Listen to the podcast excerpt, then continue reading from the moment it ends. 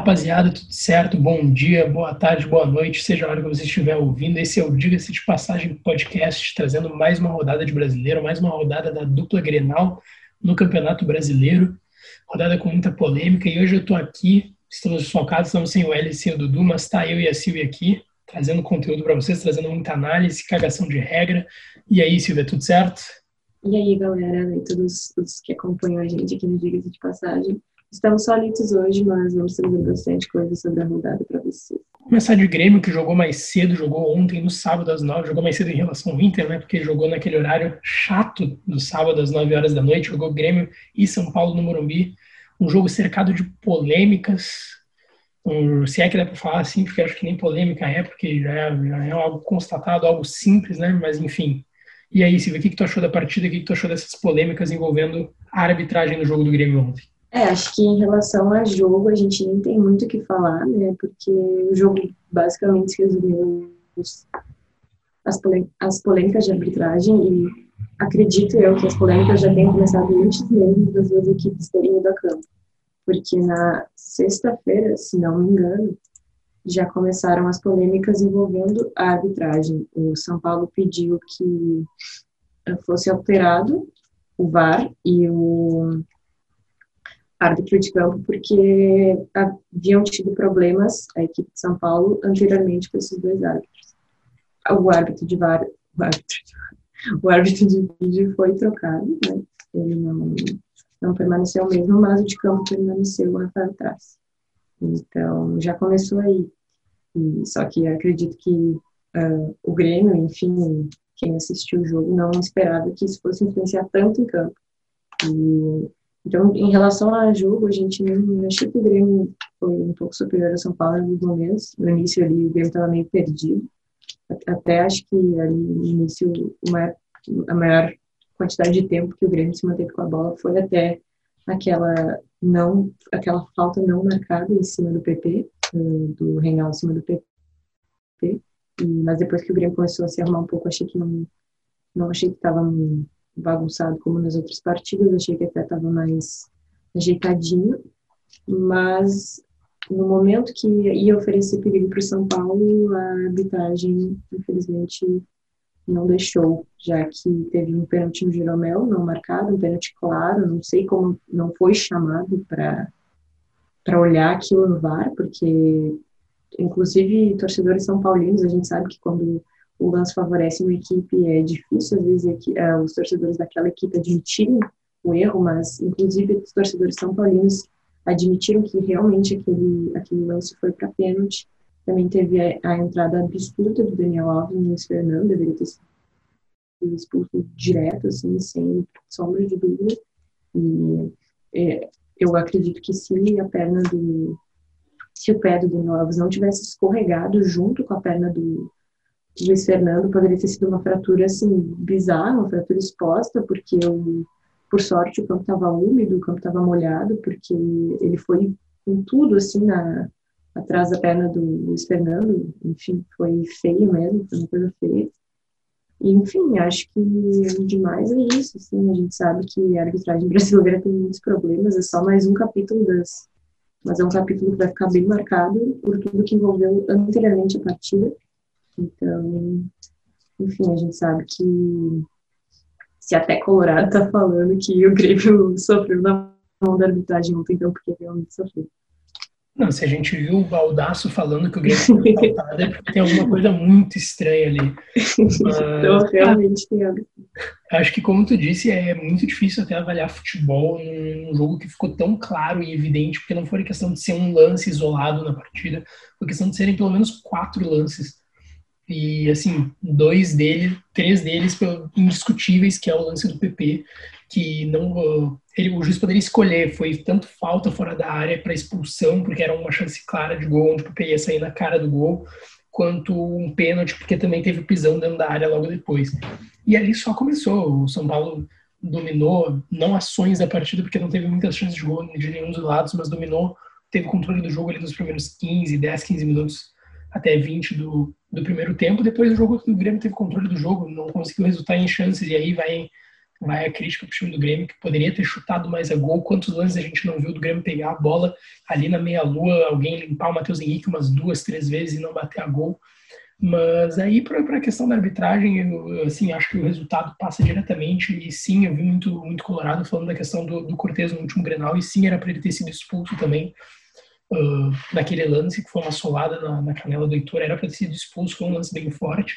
E aí o lance do. Tem o lance do Tietchan que eu acho que é discutível, que ele não chega com tanta força e nem intenção. E acho que o amarelo ficaria de bom tamanho mas nem isso recebeu. E o Alisson depois uh, jogou o primeiro tempo inteiro descontado e foi substituído logo no início do segundo. Mas. Uh, e teve o lance também do Daniel Alves, que, assim, era de pegar ali e sair de camburão para casa, porque não, não tem cabimento uma solada daquelas, onde ele poderia, como você muito bem falou, poderia ter fraturado, poderia ter quebrado a perna do Luiz Fernando. Um lance na velocidade do Luiz Fernando de costas ele dá uma solada de cima para baixo na perna dele. O Grêmio até divulgou as fotos, o Fernando divulgou as fotos de como que ficou a perna dele depois. Uh, não tem cabimento. O juiz nem, nem olhar o VAR, ele nem olhou o VAR, ele não foi chamado para olhar o VAR. É isso que é o pior.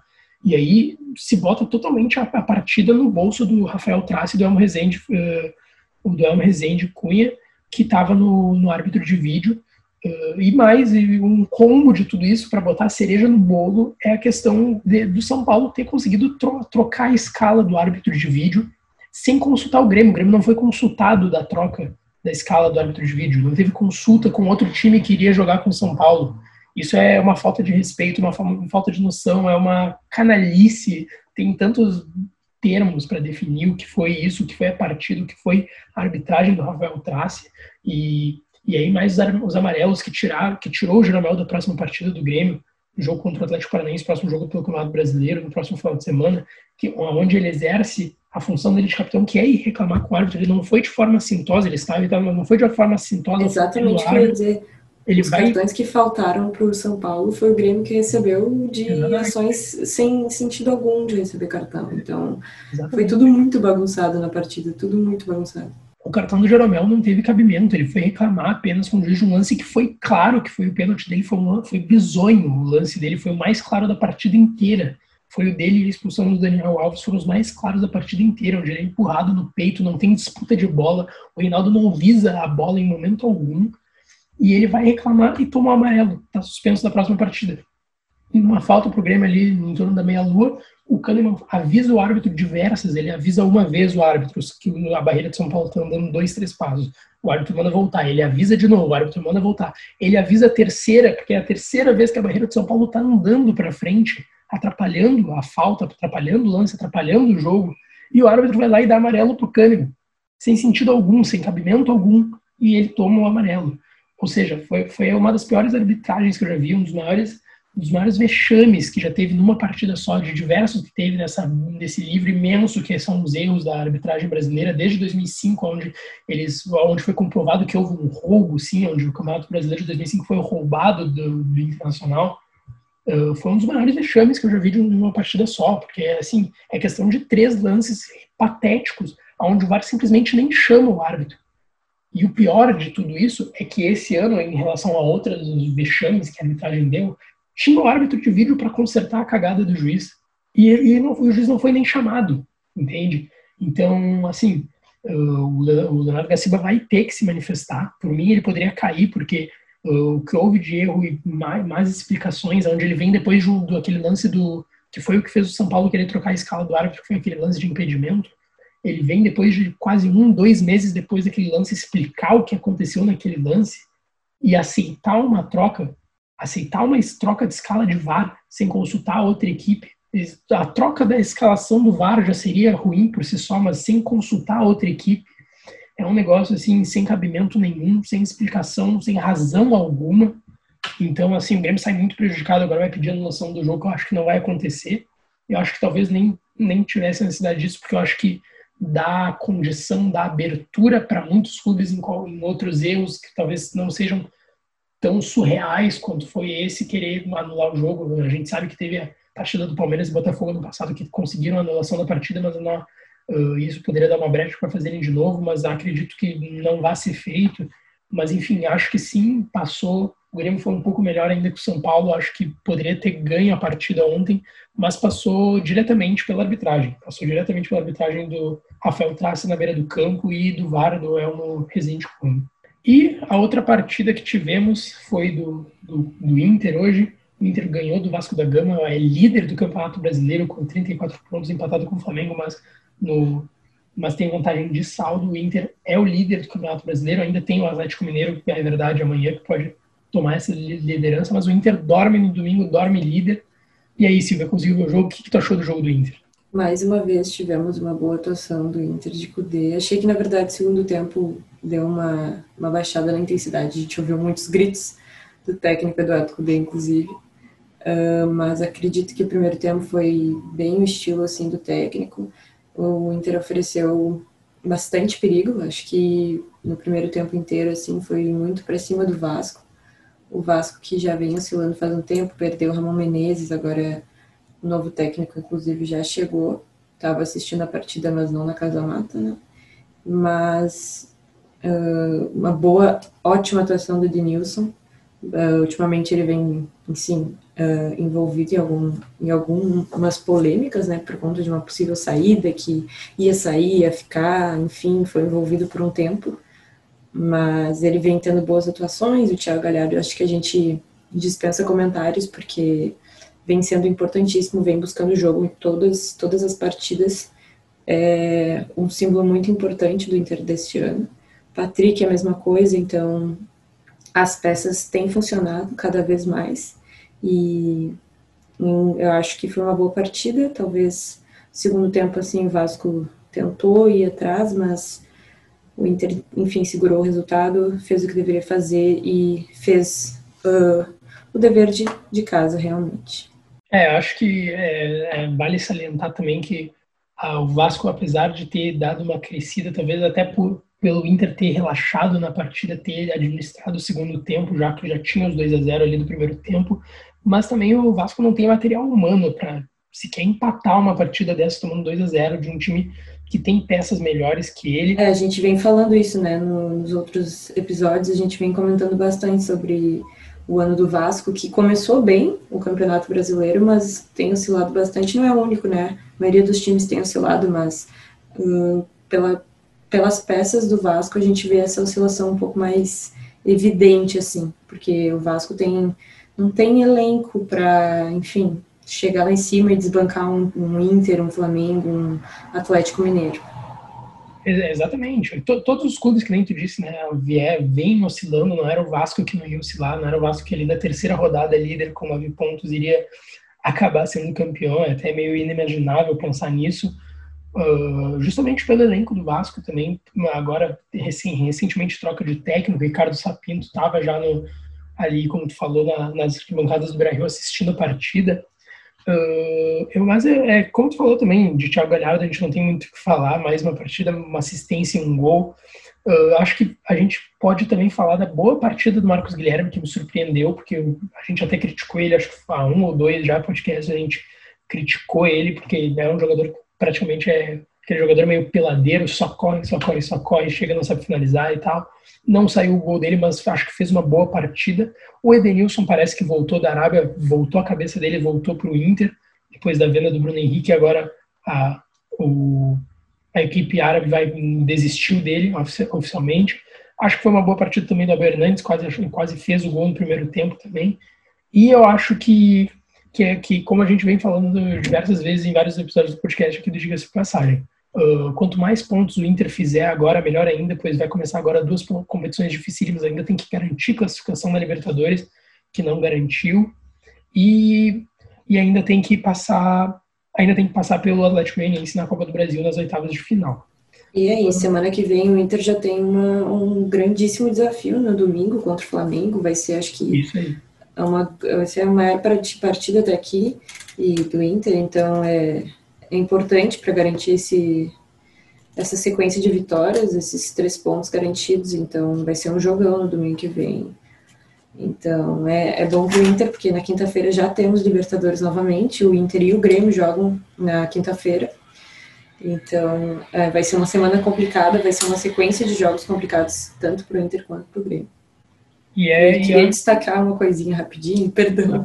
Uh, sobre o Abel Hernandes, que tu comentou também, achei uma boa partida. Ele buscou muito o jogo e tá, jogou cada vez mais adaptado, assim, acredito, porque ele vem ganhando espaço no time do Inter. Estava participativo, fez bom pivô, então acredito que tem sido uma, um grande destaque né, do Inter. Bastante gente achou meio estranha a contratação, não sabia muito bem quem era, mas ele veio, vestiu a camisa e está tá sabendo representar. Sim, concordo. E acho que hoje talvez tenha sido o, o, início do reencontro também do Cuesta, que acho que hoje fez uma bela partida, principalmente no primeiro tempo, antecipando bem aquela. Ele, ele é um zagueiro que gosta de antecipar, o zagueiro gosta de subir uma linha para. gosta de marcar em linha alta, gosta de subir essa linha para antecipar e tirar a bola antes de chegarem nos atacantes do, do time adversário. Acho que hoje ele se encontrou bem ali com o Zé Gabriel. Uh, e acho que. É, hoje a gente não tem o Elis para falar do Cuesta aqui. não, hoje, hoje, hoje não tem o Elis para falar para falar mal um pouco do Cuesta e nem nenhum, não temos nenhum, não já não tive, já não tínhamos, porque o Elis e o Dudu também sempre tocaram nesse ponto. Os críticos do Cudê, né, que vão falar o que agora o time com Exatamente. eu acho que não é não é uh, que nem gosta de dizer o Elis é chovendo molhado e falar que o time do Inter não tem tanta qualidade, não tem um elenco competitivo para ser campeão da, de um campeonato brasileiro, um campeonato longo de 38 rodadas, e o Inter hoje tá, vai dormir líder. E amanhã, no máximo, o Atlético ali empata em pontos, mas vai estar tá tudo empatado ali entre Inter, Flamengo e L, eh, entre Flamengo e Inter, Flamengo e Atlético Mineiro, e ainda tendo um confronto direto de Inter e Flamengo no próximo final de semana. E, e é isso, de Inter tivemos isso, a gente ainda teve o resto da rodada aqui, uh, 17 rodada do Campeonato Brasileiro, a gente teve no sábado ainda Fluminense 2, Ceará 2. Tivemos a, a despedida de Soteldo dos Santos, 2 a 1 pro, pro Santos, com um golaço do Giovanni Augusto, que a gente veio falando que não pode tomar gol do, do Giovanni Augusto, tem que se ligar o Santos, que é vergonhoso tomar gol do Giovanni Augusto, pelo amor de Deus. Tivemos um do Atlético Goianiense com o Atlético Paranaense, 1 a 1 também no sábado. E já no o Atlético Paranaense que foi envolvido em uma polêmica esse final de semana, porque o presidente do clube veio fazer manifestações pesadíssimas na rede social dele, no Twitter, veio fazer tweets dizendo que o time era um time de bairro, que a torcida não compareceu ao estádio, que não podia reclamar, então foi pesado o vestiário do Atlético Paranaense esse final de semana. É verdade, mas ainda assim, mesmo com, com todas essas questões extra-campo, ainda conseguiu arrancar um empate do, com Sim. o Atlético Paranaense fora de casa. E hoje, no domingo, a gente teve talvez o jogo da rodada pelo placar elástico, por tudo que aconteceu, a manifestação do Cássio falando que se tiver que sair, se tiver for um atrapalho para o Corinthians, ele iria sair do Corinthians, não teria problema nenhum. E o Corinthians tomou uma chapuletada de cinco do Flamengo em casa, uma atuação de gala de Everton Ribeiro, de Vitinho. Uh, Everton Ribeiro deu duas assistências, fez um gol. Uh, e o Flamengo está ali em segundo na cola do Inter, ali esperando também o jogo do Atlético Mineiro. Tivemos. Acontece amanhã, né? Oi? Que acontece amanhã o jogo do Atlético. Isso, amanhã, segunda-feira, no Pituaçu contra o Bahia.